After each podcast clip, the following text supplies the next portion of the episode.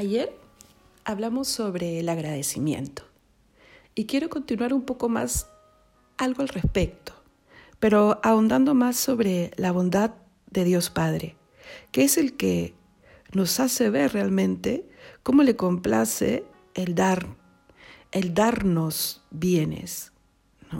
Entonces, mira, aprendamos a mirar alrededor a escuchar las enseñanzas que Jesucristo nos da para acercarnos a la bondad del Padre y a comprender qué cosa nos insinúa.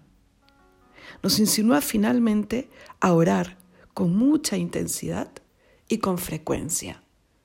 Porque el parar y dar gracias, como ojalá lo hayas hecho el día de ayer, te ha puesto, tal vez sin darte cuenta, en presencia del Creador. Ahora ¿Por qué no hacerlo de una manera más personal? ¿Por qué no llevar el agradecimiento a tu oración? O si todavía no sabes cómo orar, ¿por qué no hacer de tu agradecimiento una oración? Que finalmente es un poco lo mismo, pero sabiendo que estás poniéndote en presencia de aquel que te lo ha dado todo y de aquel que puede transformar aquello que acongoja tu alma en algo mejor. Porque Él hará siempre las cosas buenas, las cosas mejor. Estás pasando por una situación difícil, pues permite que Él te ponga los lentes de la gracia para que puedas comprender cómo todo ocurre para bien de los que aman a Dios. Entonces, primero, reconozcamos a ese Dios creador que es amor y que nos quiere. Si nos ha dado lo principal, la vida. Y no solamente una vida aquí, nos ha redimido. ¿Qué significa eso? Que cuando lleguemos al final de nuestra vida, se nos juzgará por cómo hemos vivido y tendremos la oportunidad de una eternidad.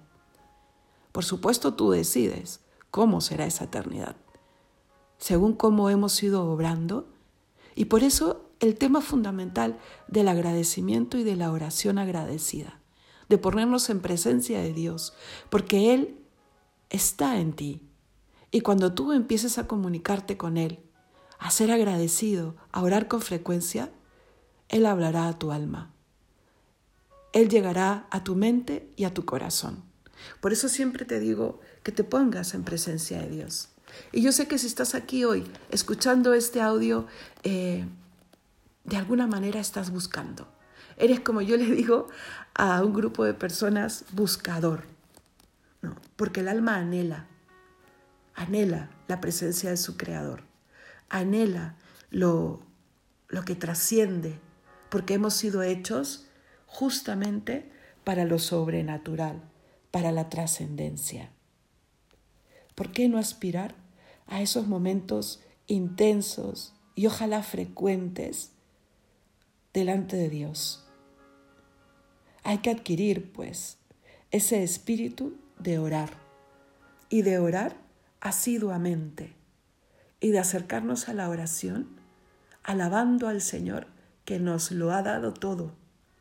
Por eso lleva esta, este ser agradecidos a la oración y se convertirá en una oración de acción de gracias. Que Dios te bendiga.